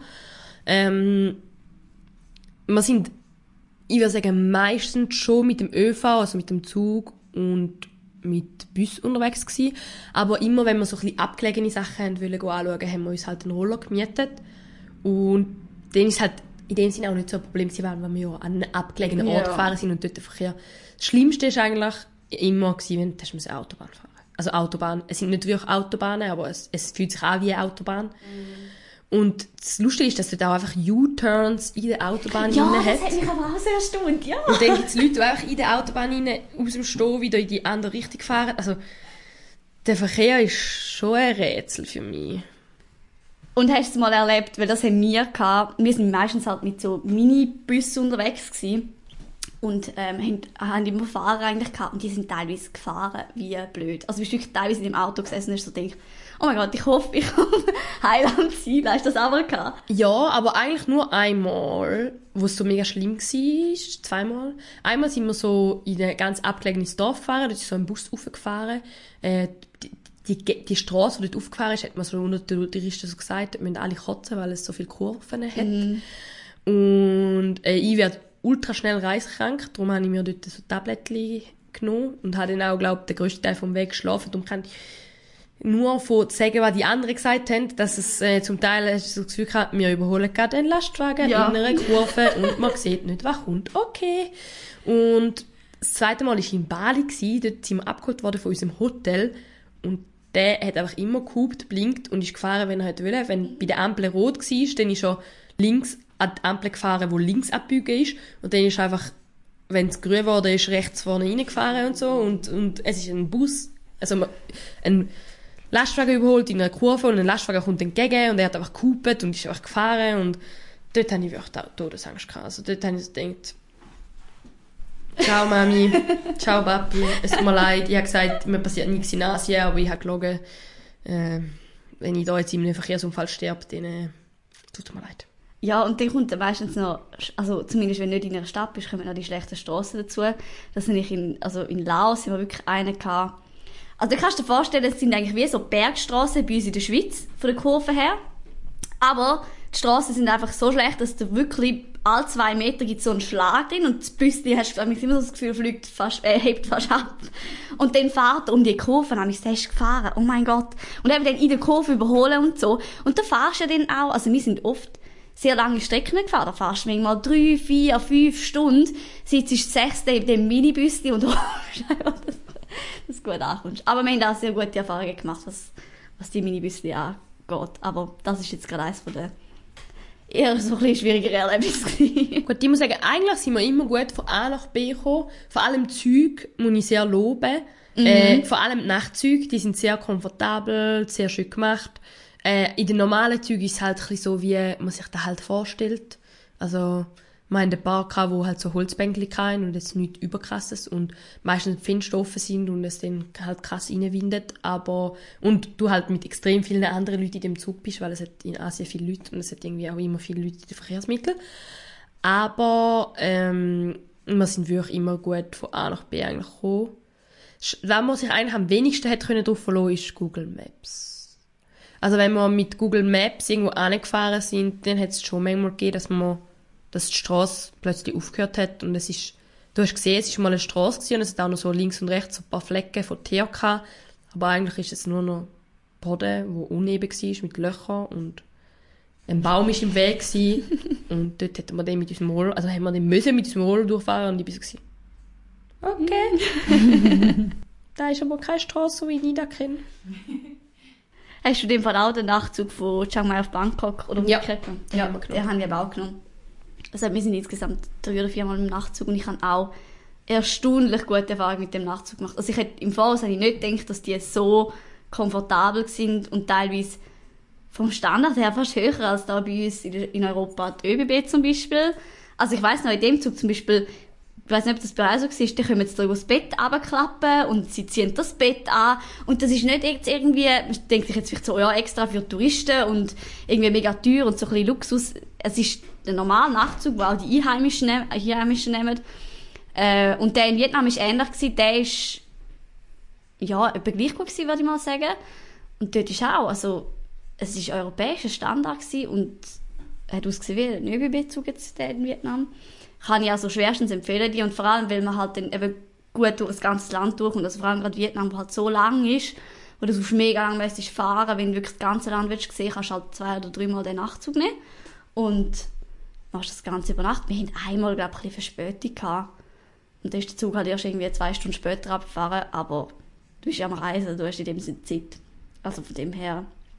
Mit Suszügen habe ich nie Erfahrungen gemacht, das weiß ich nicht, weil wir sind eigentlich nie, außer zu den Großstädten, eben Hochbahn oder U-Bahn. Ähm, genau. Ja. Wir sind wirklich mit allem Möglichen gereist, wo man sich kann irgendwie vorbereiten, bewegen. Wir sind auch noch am, wir sind am Sonntag in Bangkok gsi.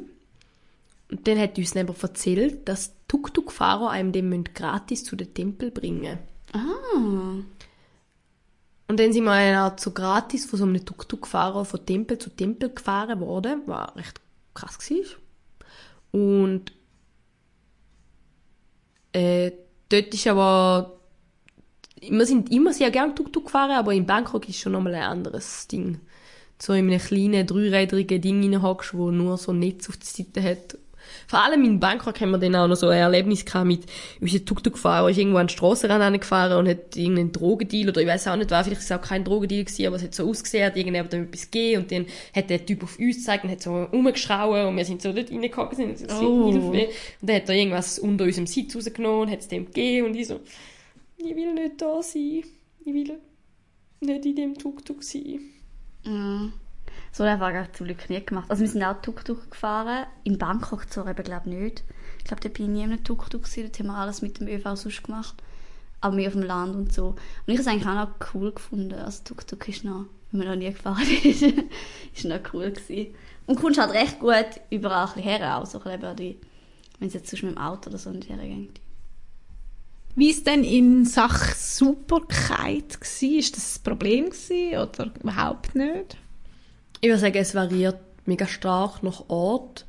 Also in Bangkok ist es jetzt eher, ich würde mal sagen, dreckig gewesen, also an gewissen Ort. Äh, auch die Flüsse vielleicht eher. Und umso ländlicher es wird, würde ich jetzt sagen, eher um- umso sauberer an sich, also weniger Abfall, wo rumgelegen ist oder so. Dafür hat es vielleicht so Müllplätze und so Sachen gegeben. Hingegen zum Beispiel Singapur ist extrem sauber, also da ist sauberer als da bei uns in der Schweiz. Aber da ist auch, weil es dort so krasse Bussen gibt. Also wenn du dort am Boden spuckst oder Apfel am Boden wirfst, zahlst du eine Geldstrafe von äh, 1000 Singapur-Dollar und da sind etwa 1000 Franken. Also da kannst du etwa 1 zu 1 rechnen. Wow. Was natürlich äh, sehr teuer ist und darum macht das auch niemand. Und es ist auch eigentlich überall Rauchverbot. Darum jetzt auch nirgends Zigarettenstummel, weil du darfst nur in so ganz speziell ausgewiesenen Zonen rauchen, wo so am Boden eingezeichnet sind. Ähm, es gibt aber auch Gesetze, die unmenschlich sind, wie zum Beispiel äh, Gesetz gegen homosexuelle Handlungen im öffentlichen Raum und so Sachen. Es ist ein sehr striktes Land, was dazu führt, dass es sehr sauber ist, aber es hat halt auch seine Nachteile.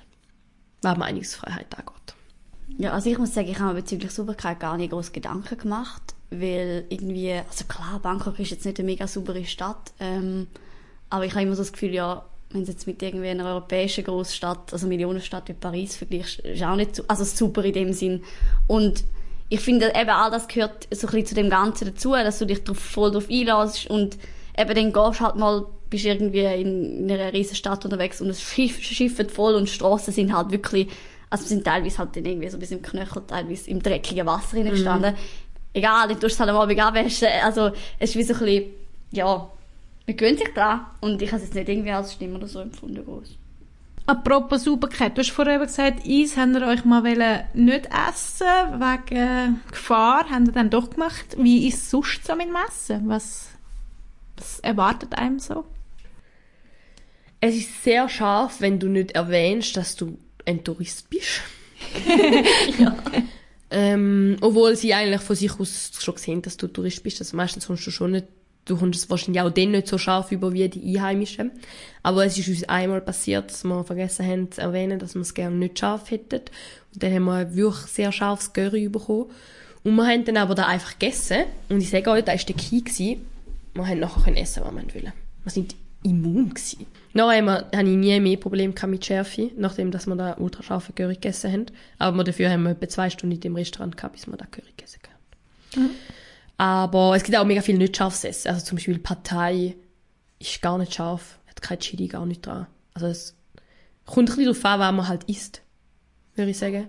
Und meiner Erfahrung nach ist es besser, zum in kleinen Lokalen essen, die nicht touristisch sind. Das Essen ist besser. Auch wenn die zum Teil dann ein bisschen schäbig aussehen und du vielleicht auf einem umgekehrten Abwäschkübel sitzt oder so.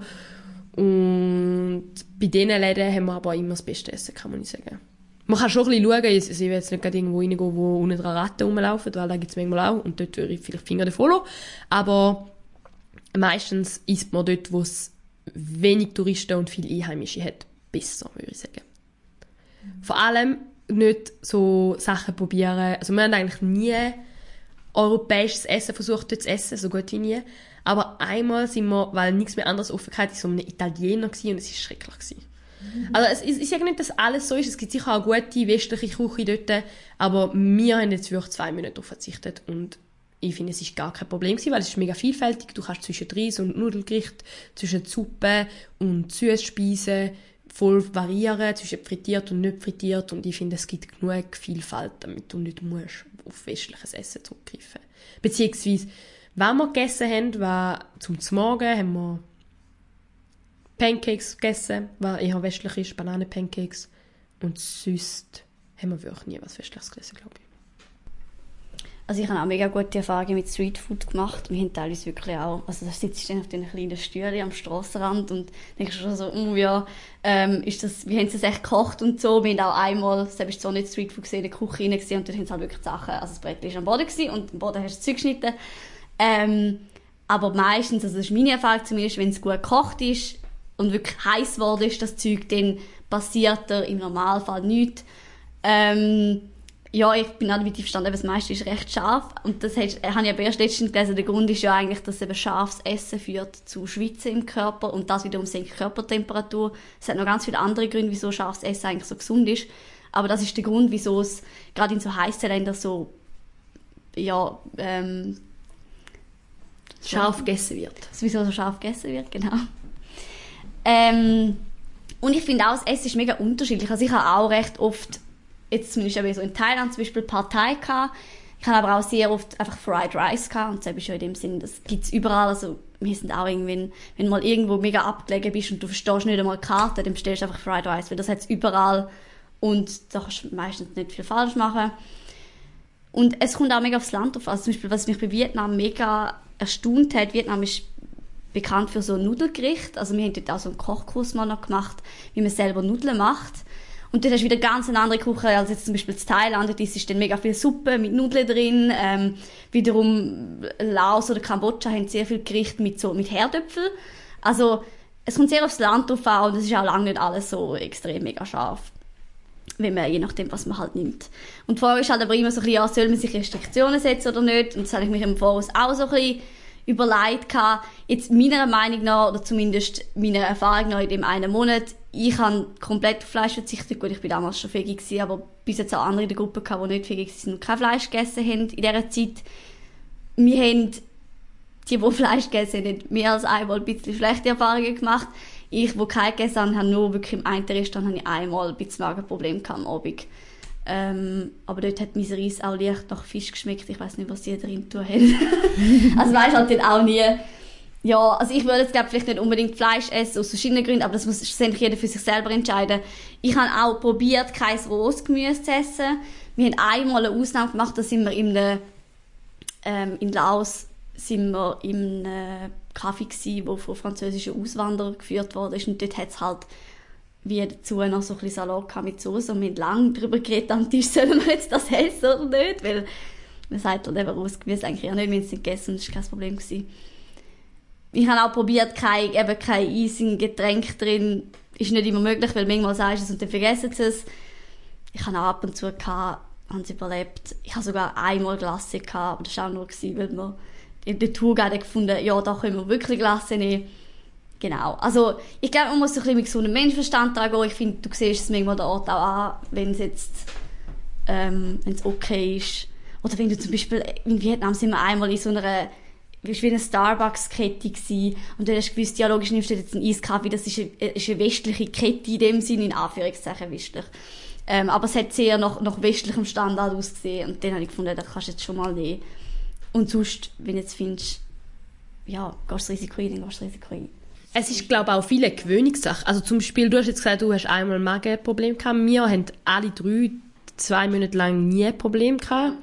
Äh, wir haben auch Fleisch gegessen, nicht, also oft nicht, weil auch viel einfach automatisch vegetarisch ist, wo Ja, du dort essst.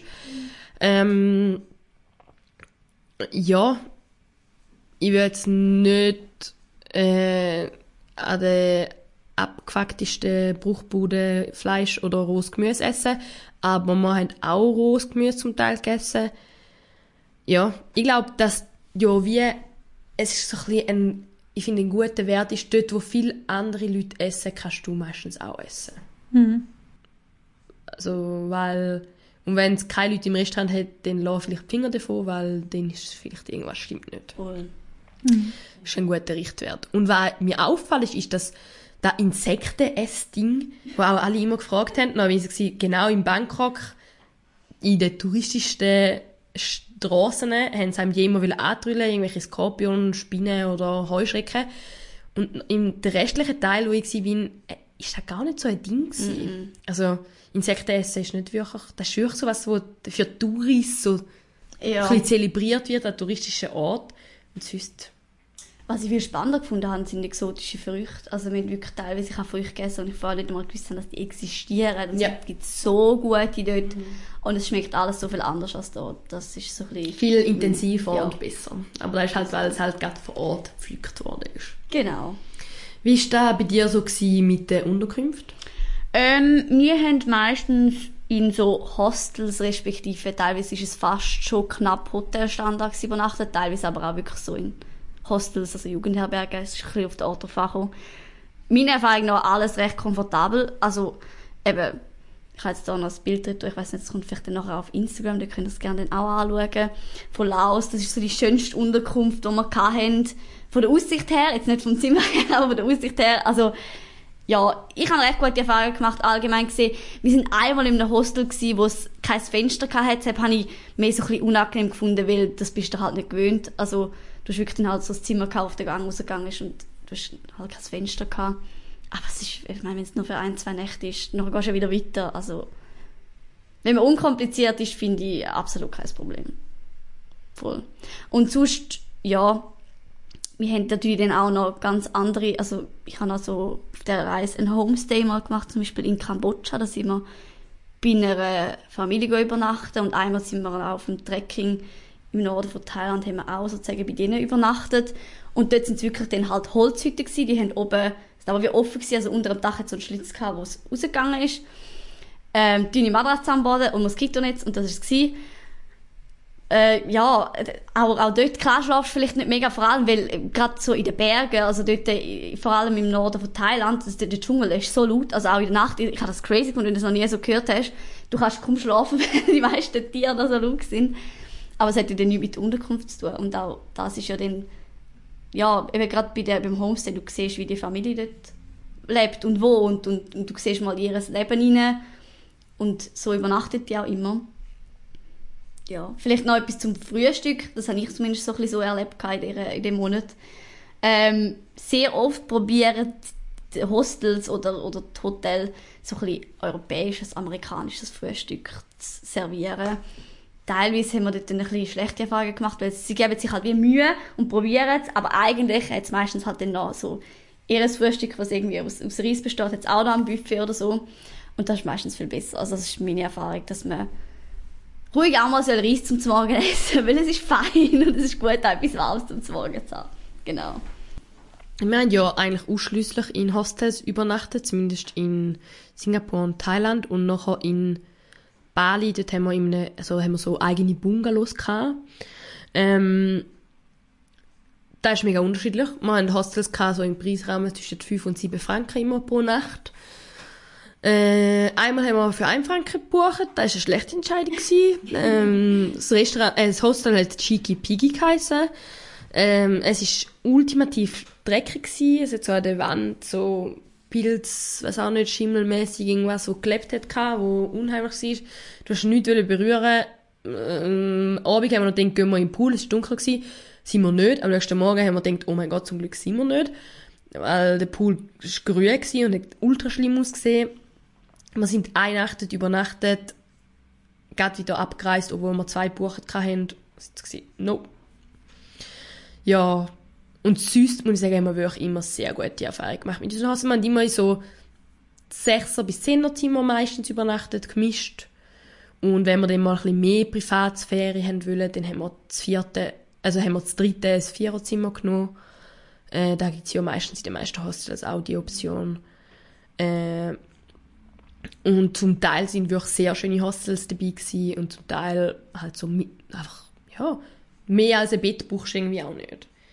Und zum Beispiel gerade im Norden haben wir auch oft so Hostels gehabt, wo so eher so Holzhütten sind, wo auch oben dran so ein Ding haben, wo du dann auch eben mega gut gehört hast, wenn du grillen noch so laut zirpen. Aber du gewöhnst dich voll daran. Ähm, zum Morgen hat es eigentlich bei unseren Hostels nie gegeben, selber, fast nie. Ich ah, glaube, es hat okay. zwei Hostels gegeben, wo du hast können, wo sowas wie ein kleines Kaffee oder so hatten. Mhm. Du immer müssen auswärts gehen. Aber du findest immer irgendwo was. Und unsere Favoriten sind dann wirklich Bananenpancakes gewesen. Das sind einfach eigentlich, ja, sind nicht so wie unsere Pancakes, die sind ein bisschen anders. Es ist viel mehr Bananen drin und dann sind sie so ein bisschen fruchtiger. Und Sticky Rice mit Mango haben wir uns lange nicht angetraut, weil in den meisten Regionen war schon so gefärbt mit Blüten. Ach schon? Ja, bei uns. Und da haben wir okay. ein bisschen komisch gefunden, weil er dann so violett oder blau war und wir haben dann so speziell gefunden. Aber es gibt dann auch in weiß und auch wenn er die Blüte da hat, man schmeckt das gar nicht. Es ist einfach, es sieht halt ein fancy aus, weil er blau oder violett ist. Ah, lustig. Weil ich habe das auch gehabt. Also vielleicht noch erklären, was es überhaupt ist, die, die es nicht kennen. Es ist im Prinzip wie so ein bisschen, also es ist, also es ist ein süßes, es ist ein Gericht, es ist Dessert äh, in dem Sinn. Und es ist wie ein Reis, wo, ein bisschen wie Milchreis, oder? Klebriger, als klebriger. Ja. ja, ja. Und dazu hast du halt Mango und es ist wirklich, es ist mega fein. Aber ich habe das nie irgendwie farbig oder so gesehen. Also bei uns ist es immer ganz normal. Also bei uns ist es Mal, mal, bei uns hat es an vielen Orten hat es so farbig gegeben. Ah, lustig. Nein, bei mir ist das... Nee, Darum haben wir am Anfang sind wir immer so gewesen, weisst du, es ist so bunt, macht uns Angst. Es hat sicher auch spannende Tempelanlagen. Sind das solche auch besuchen? Ähm, ja. Also ich finde, das ist auch etwas vom Interessantesten an Asien, weil du in eine Religion hinein siehst, wo du sonst auch keinen Einblick drin hast. Wir sind recht viele Tempel anschauen und irgendwann mit der Zeit gegen Ende haben wir dann schon mal gesagt, dass, ich glaube, sind so gewitzt, das hat sich austempelt. weil irgendwie, also wenn dann wirklich über einen Monat lang halt, weil es organisiert war, regelmäßig halt Tempel siehst, irgendwann ist es dann schon ein bisschen viel. Aber grundsätzlich sind die meisten mega unterschiedlich und ja, also auch je nach Land ist es voll unterschiedlich. am eindrücklichsten habe ich jetzt ich Angkor Wat äh, empfunden. Das ist ja das Tempelgelände in äh, Kambodscha. Das ist wirklich riesig. Also es ist ein Gelände mit insgesamt ca. 1000 Tempel auf 200 Quadratkilometer. Das kann man sich also kann man gar nicht alles anschauen, logischerweise auch nicht in mehreren Tagen. Wir haben an dem einen Tag, wo wir das dann angeschaut haben, haben wir eben den bekanntesten gesehen, das ist Angkor Wat selber. Ähm, und noch irgendwie drei, vier Nebentempel. Aber nur schon selber, also das ist, es ist wirklich mega beeindruckend. Und wir sind auch noch für Sonnenaufgang her. Und, äh, ja. Also, und die lustige Geschichte ist vielleicht da dahinter noch, ich habe als Kind, bis ich daheim eine Postkarte von Angkor Wat, von einer Kollegin von meiner Mutter. Und ich habe schon als Kind immer die Postkarte gesehen und gesagt, ich will mal dort her.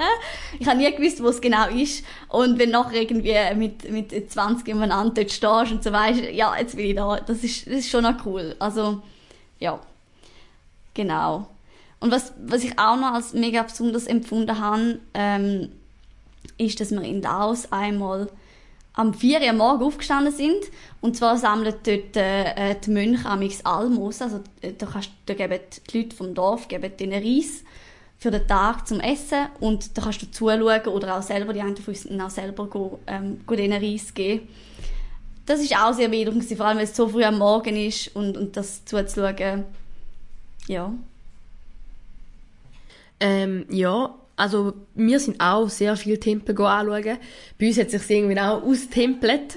Äh, es, obwohl die mega unterschiedlich sind. Es gibt solche, die innen dran komplett vergoldet sind. Dann sind wir also die anschauen, eher Ruinen sind. Dann gibt es Wassertempel. Es gibt so viel Verschiedenes. Und ich finde in Ayutthaya, dort, da, da hat es einen Geschichtspark. Also da sind UNESCO-Weltkulturerbe geschützte Tempelanlage, wo, wo, das sind eigentlich alles eher so ein bisschen Ruinen aber ist eine mega schöne Anlage. Hat, das sind unsere ersten Tempel gewesen, wo wir sind anschauen, die nicht so protzig sind.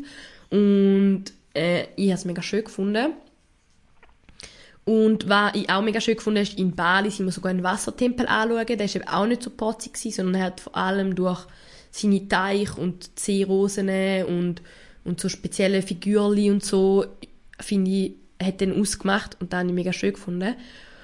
Und zu dem Tempelthema vielleicht noch, wenn man natürlich in den Tempel geht, muss man sich bedecken.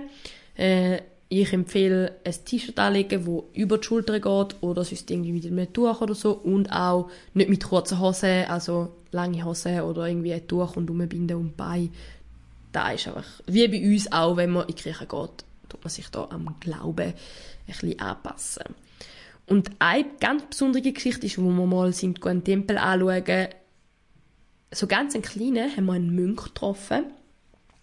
Und der hat so ganz bisschen Englisch können, aber wirklich nur mega schlecht. Aber er hat unbedingt wollen, dass wir mit ihm gehen, dass wir mit ihm mitgehen. Und wir sind dann so mit ihm mitgegangen. Und dann äh, hat er uns eingeladen in seine kleine Hütte. Das war so ein kleines Häuschen. Hat wirklich eine Matratze am Boden gehabt und so einen kleinen Tisch und sonst gar nichts. Und dann haben wir dort mit ihm Kaffee getrunken. Und, und obwohl wir, also er hat uns, glaube mega schlecht verstanden und wir ihn auch, weil, aber es ist irgendwie, ja, es war trotzdem mega herzig. Gewesen. Und dann hat es noch so Affen gehabt, die die ganze Zeit uns angreifen weil wir Trinkflaschen nicht dabei hatten. Und ich muss sagen, da muss man ein bisschen aufpassen. In gewissen Regionen in Thailand, es gibt noch dort, wo es viele Touristen hat, hat es oft auch viele Affen, weil sie wissen, dass dort viel Trinken und Essen hat und sie werden von dem ein bisschen angelockt. Und Affen können Krankheiten übertragen, wenn sie die zum Beispiel beißen oder kratzen und es ist halt einfach unangenehm, wenn die, auch wenn die Affen klein sind, sie die angumpen oder so. Und dann hat er uns so mit einem Bessen so vor den Affen, Affen so verteidigt. ein witziges Erlebnis gewesen. Wie ist denn sonst so die Flora und die Fauna? Was haben wir jetzt sonst noch so erlebt? Ja, vielleicht noch eben zu, zum Thema Affen. Äh, wir haben lustigerweise das gar nicht groß so gehabt. Also, ich kann mich kaum erinnern, dass wir einmal an einem Ort vielleicht ja irgendwie bei Angkor Wat oder so, was wirklich sehr touristisch war, aber sonst haben wir nie ein grosses Problem gehabt. Aber wir haben auch einmal, so wie du erzählst, mit dem Kaffee trinken, es ist zwar ein bisschen ähm, was anderes gewesen, aber wir haben einmal, haben sie für uns eine Zeremonie gemacht, ähm, um eine gute Heimreise zu wünschen. Das ist dort, äh, gewesen, wo wir auf dem Mekong unterwegs sind. Klar, kannst du dich dort immer fragen, es ist im Rahmen von dem Programm inwiefern ist dir das für Touristen einfach gemacht haben, also für uns, oder ob es ernst gemeint war. Aber es ist gleich noch mega speziell gewesen, weil haben sich wirklich mega Mühe gegeben und wir haben dann alle so, so weisse Bändel bekommen, ganz viel. Also es hat dann von jedem El also sind die ganzen älteren Leute aus dem Dorf sind gekommen und alle älteren Leute haben uns je ein Bändchen umgebunden. Das heisst, wir haben am Schluss so, irgendwie je an jedem Arm etwa zehn Bändchen gehabt. Und jeder von diesen älteren Leuten hat uns eine gute Reise gewünscht und Weiterreise. Und du hast sie eigentlich so lange müssen dran behalten, bis du, bis es abfliegt. Ähm, und das ist schon auch ein spezielles Erlebnis, das habe ich wirklich noch, noch eindrücklich gefunden. Und hat natürlich auch ein bisschen mit, mit der Religion dort zu tun. Aber wir kommen zurück zum Thema Flora und Fauna. Ähm, ja, eben auch wieder ganz anders als bei uns. Also vor allem also das Dschungelmäßige, das habe ich am beeindruckendsten gefunden. Wir haben eben dort das Trekking gemacht im Norden von Thailand, drei Tage lang. Das hat leider geschifft wie blöd. Also wir haben nicht einmal die ganz normale Route können machen. Aber dort habe ich am meisten so von der, von, von der Natur mitbekommen. Wir haben leider nie groß irgendwie Tiere oder so gesehen der, in der ganzen Zeit. Ich weiß nicht, ob du, also, also Tiere, ich meine jetzt, ja, irgendwie etwas Spezielles. Also wir haben viele Affen gesehen, also auch an nicht touristischen Orten. Also wir sind auch, glaube ich, vielen, also wir sind in einem Dorf gewesen, der war ultra untouristisch gewesen, aber die haben dort äh, regelrechte Affenplage gehabt. Dort sind alle Leute auch mit so Besen und so rumgelaufen draussen und haben immer die Affen versorgt, äh, verscheucht. Das war äh, echt speziell. Gewesen. Mm. Und Fisch, äh, Komodoran haben wir noch jemanden gesehen. Die sind aber auch recht unheimlich, finde ich. Ähm, Varan. Es gibt auch in Thailand einen Varanenpark, da sind wir zwar nicht an, aber wir haben zum Beispiel in der Natur auch Varanen gesehen. Varanen finde ich auch recht unheimlich. Sie sind recht groß und können auch gefährlich sein, sie können die beißen. Aber die sind immer nicht so nah gewesen. Im Dschungel haben wir viel so Schmetterlinge und so Sachen gesehen. Ja, sonst so tiermäßig eigentlich nicht. Ameisen haben wir auch, riesige Ameisen haben wir gesehen.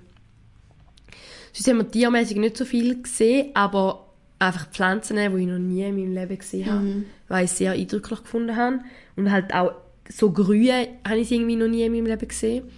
Und was mich auch sehr beeindruckt hat, ist das Wasser. Gewesen. Also es hat auch viele Flüsse gehabt, die extreme Wucht hatten und auch viele Flüsse, die Ebbe und Flut hatten und wo zum Teil dann ganz normal war, dass wenn der Fluss Flut hat, dass dann keine Ahnung, gewisse Plätze überflutet sind. Mhm. Ähm, was ich auch echt interessant gefunden habe. Und was ich auch speziell gefunden habe, ist, wir sind in einer Region gewesen, wo es so Sand Canyon-mäßig, es ist so ein bisschen, es ist fast so wie der Grand Canyon gewesen.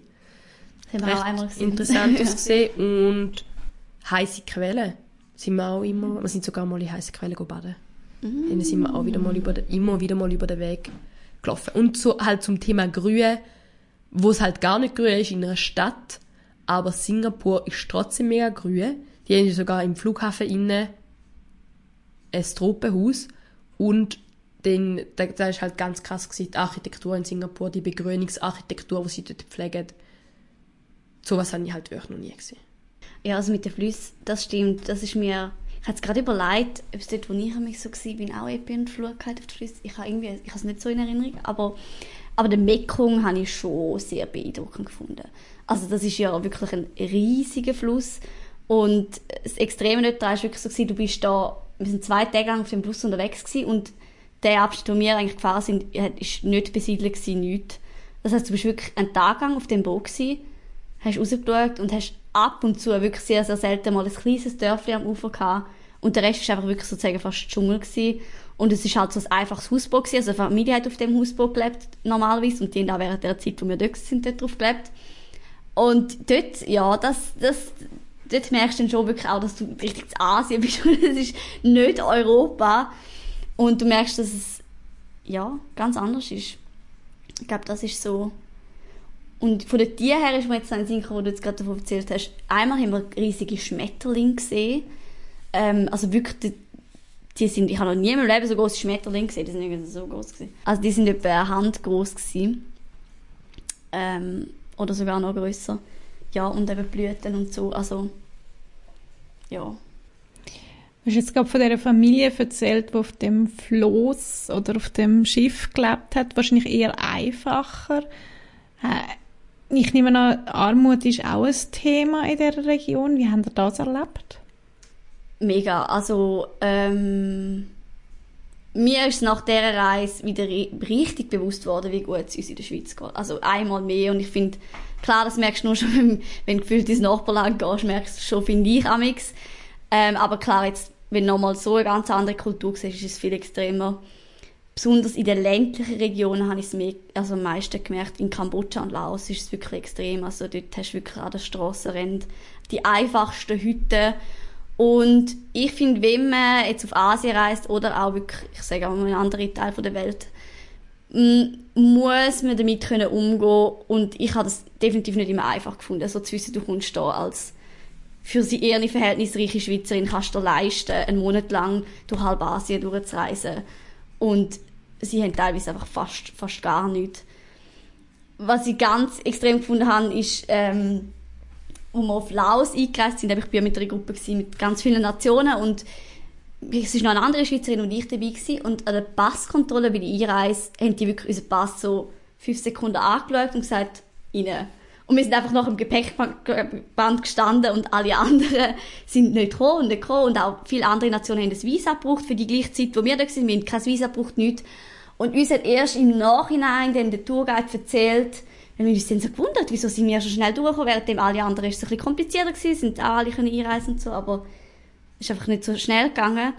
Und unser Tourguide hat uns im Nachhinein erzählt, dass halt die Schweiz ähm, sehr viel humanitäre Hilfe geleistet hat, besonders im Süden von Land, dort haben sie heute noch mit, äh, mit teilweise ähm, Minen, also Minenfelder heute noch ein Problem, du kannst nicht so einfach in den Süden von Laos reisen. Die Schweiz hat sehr viel humanitäre Hilfe gereist und darum ist es mega einfach für Schweizer, um in das Land zu reisen. Und klar, auf der einen Seite mega schön, also ich meine, es ist gut, dass die Schweiz so Hilfe leistet, auf der anderen Seite denkst du dann so als einzelne Person, ich, ich habe absolut nichts gemacht, oder? Und dass dann so bevorzugt wirst im Vergleich zu anderen Ländern, ist dann schon noch extrem. Ähm, ja, aber eben auf der anderen Seite wieder, die Leute sind überall so nett. Wir haben das beste Essen, mit im Dschungel gehabt, auf dem Trekking zum Beispiel, ähm, in einem Dorf, wo kein Strom gehabt sind am Abend, nur mit der Stirnlampe gekocht ja, eben. Also mein Fazit ist wirklich so, es öffnet einem wieder einmal mehr die Augen und ähm, erweitert extrem den Horizont. Ja. Ich finde vor allem auch, dass man halt spürt, dass es halt dass das mega schön ist, wenn wir da alles haben und ich glaube auch nicht, dass ich, wenn du so aufgewachsen bist, du plötzlich ohne das könntest, aber dass du halt, wenn du dort ganz anders aufwachst, die Leute sind auch glücklich, weißt? Mhm. Sie brauchen das gar nicht. Mhm. Sie sind mit viel weniger zufrieden, weil ja auf eine Art auch mega schön ist. Voll. Das kann man sich vielleicht dann auch ein bisschen mitnehmen, dass man eben, man müsste eigentlich extrem glücklich sein, dass wir da alles haben und viel mehr schätzt. Ja, mit der Einfachheit, also das, ja, dass du, ja, Einfachheit, äh, dass es gar nicht so viel braucht eigentlich. genau. Kommen wir zum Abschluss noch zu etwas. Haben ihr irgendwelche ganz lustige oder ganz schlimme Erlebnisse gehabt? Also, es war einfach dumm, gewesen, aber ich habe mein Handy verloren. Und zwar bevor wir gereist sind, am Flughafen zu Zürich. Oh. Äh, meine Eltern hatten nicht so Freude gehabt. Aber wir sind ja das zweite gereist und es ist in dem Sinne nicht so schlimm gewesen, dass ich einmal mit dem Handy von meiner Kollegin schreiben konnte. Aber äh, ich habe dann effektiv eigentlich zu niemandem für zwei Minuten lang Kontakt gehabt, außer zu meiner Familie, weil er die einzige Nummer war, die ich auswendig können haben. Ui. ja. Und es haben auch ein paar Leute sich im Nachhinein beschwert, dass ich mich zwei Minuten lang nicht gemeldet habe, wo nicht gewusst haben, dass ich halt weg bin. Aber ich habe halt nichts an dieser Situation ändern. Ja. Es war halt ja. so, gewesen, wie es war. Mein Handy war weg. Es war sicher nicht der optimalste Start gewesen, die Reise, aber ich würde sagen, es war fast das Schlimmste, was passiert ist und darum... Äh, und abgesehen davon, dass äh, Google Maps so schlecht war. In, ja. Vor allem Bali. Ja. Wir sind dort äh, zu Fuß, haben wir um den ganzen Flughafen rundherum laufen, weil Google Maps gesagt hat, man kann da durchlaufen und das war aber dort das Rollfeld gewesen. Man hätte nicht können durchlaufen. Und wir mussten wirklich um den ganzen, und der Flughafen in Bali ist nicht so klein. Und wir mussten zu Fuß ganz rundherum laufen und sind auch dort über Felder und weiss ich was gelaufen, wo Google Maps behauptet hat, da hat's Weg. Oder eben Straßen, die plötzlich aufgehört haben. Oder sie wollen, dass man durch eine Einbahn fahren, von der falschen Richtung her und so. Also Google Maps hat in Bali wirklich sehr schlecht funktioniert. Optimierungspotenzial. Ja. Ähm, wir sind nicht so spontan, kommen mir nur zwei Sachen in den Sinn. Ähm, das eine ist weniger ein Fehler, aber etwas, was mir halt noch ein Challenge war. Und zwar sind es die Währungen. Dadurch, dass ich ja in einem Monat in vier Ländern war, habe ich vier unterschiedliche Währungen gehabt. Und zum einen hast du ja immer wieder komplett anders umrechnen, gerade in so ganz armen Ländern wie Kambodscha zum Beispiel, da hast du ja dann auch wirklich Umrechnungszahlen, also hast du irgendwie 10'000er Note in der Hand. Ähm, und das ist manchmal wirklich ein eine Challenge gewesen, weil dann bist du über die Grenze über und bist also gewesen, okay, ich brauche jetzt andere Währung, was mache ich mit dem alten Geld, das ich noch habe? Das ist manchmal so ein bisschen, ein bisschen anstrengend gewesen. äh, und auf der anderen Seite ist es ein Erlebnis das nicht mir selber passiert ist, sondern Leute von unserer Gruppe. Und zwar haben die plötzlich, wo wir, nachdem wir in Laos eingereist sind, sind wir mit dem Minibus weitergefahren und es war Berlin und sie haben plötzlich das Gefühl gehabt, sie haben also die, der eine hat das Gefühl, er hat seinen Pass nicht mehr. Und dann äh, ist natürlich das Drama losgegangen, weil das Problem ist, oder Ausreise, keine Chance wegen Visa und allem. Und wir sind halt schon mega weit weg von der Hauptstadt. Das heißt, es ist dann darum gegangen, ja, ähm, äh, können sie wieder zurück in, in die Hauptstadt, dann müssen wir irgendetwas organisieren. Der Tourguide hat schon halb gefunden, wir müssen dann etwas organisieren, damit sie wieder zurückkommen, zu, zum Konsulat und alles schlussendlich hat der halb, unser halb Minibus hat mitgeholfen, um wirklich nochmal alles zu durchsuchen. Und dann, nach etwa einer Stunde oder so, hat einer aus dem Bus seinen Pass einfach zu einer Stunde oder in einem kleinen Fach vom Rucksack gefunden. Und alles war wieder gut gewesen. Aber das Drama ist, ist riesig gewesen. Ist wirklich riesig gewesen. Und, ähm, ja, wir haben das Gefühl gehabt, der geht unter. Aber es ist wirklich nie passiert. Aber gerade so zum Thema Wertsachen, wie hast du das einmal gemacht? Es wäre immer schon noch schwierig gefunden, man hat schon Angst gehabt, dass der Pass oder so wegkommt. Also in, unseren, in vielen Hostels hat man Sachen können einschliessen, was wir auch immer gemacht haben. Aber wir haben schon auch öppe mal uns halt gefragt, was würden wir machen, wenn das Zeug wegkommt. Hast du es immer auf dir getragen, alle Wertsachen? Ähm, also ich bin immer so wie die in der Gruppe, wo fast den grössten Rucksack dabei hatte. Also ich hatte schon noch einen Tagesrucksack, gehabt, aber ich habe wirklich eigentlich alle Wertsachen immer mitgenommen. Ich habe zusätzlich noch so ein äh, Täschchen gehabt, das unter den Kleidern könnte tragen mit dem Geld drin. Ich habe selten wirklich unter den Kleidern getragen, muss ich dazu sagen. Aber ähm, ich habe wirklich alles immer dabei gehabt.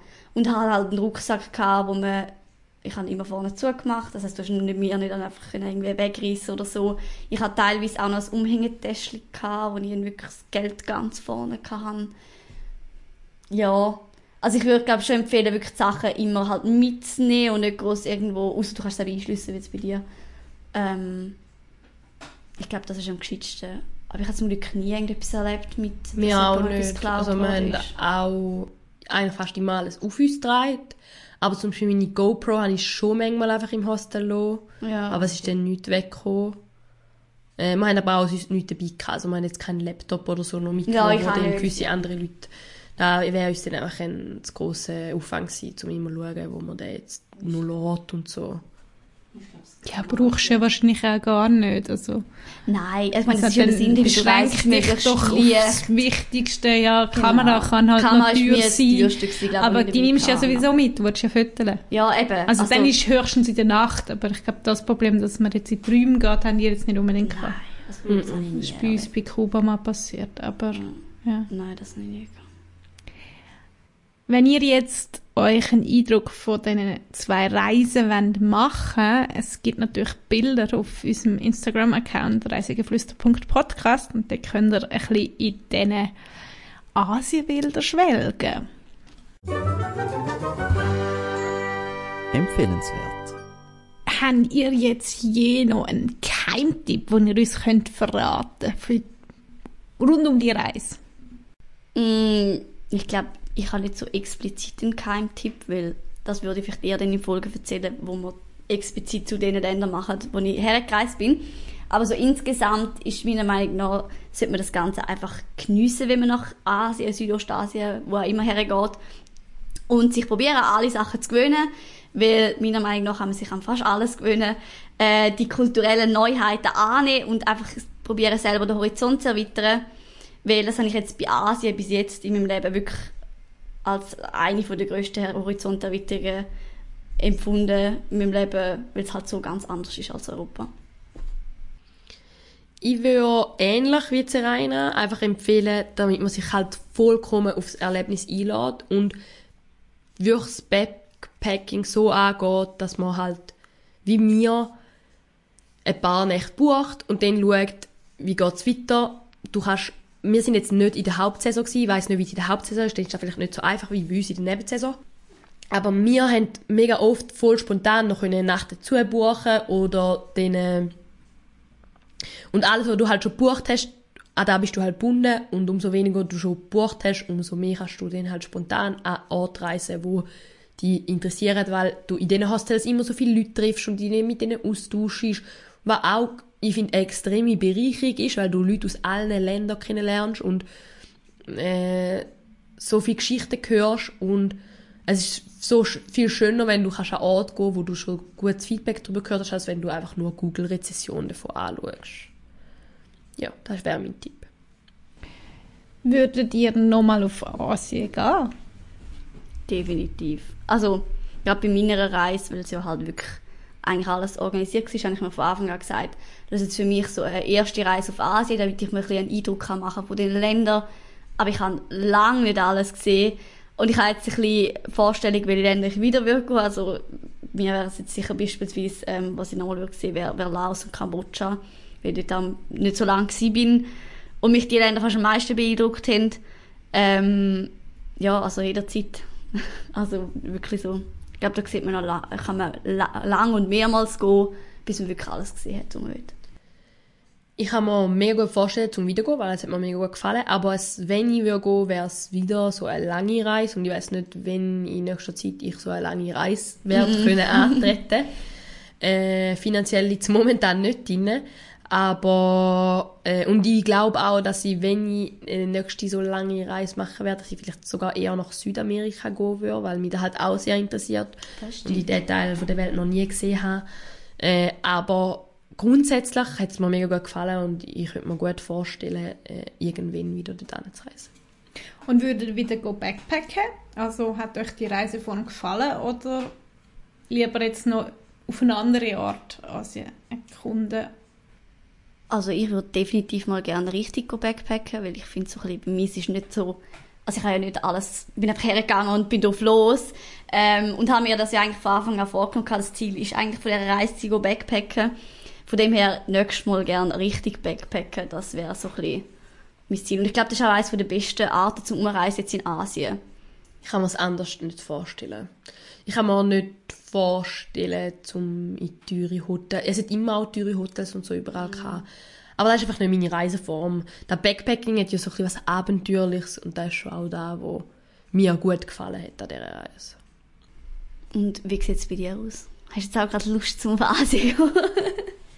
Ähm, ich glaube, ich werde zuerst mal in Südamerika. Das interessiert mich fast noch ein bisschen mehr. Aber ich glaube schon, dass ich mal eine Asienreise möchte machen. Aber ich kann noch nicht so sagen, in welcher Region. Also für mich ist das wirklich sehr weit weg und sehr eine andere Kultur und also spannend und auf jeden Fall reiswert.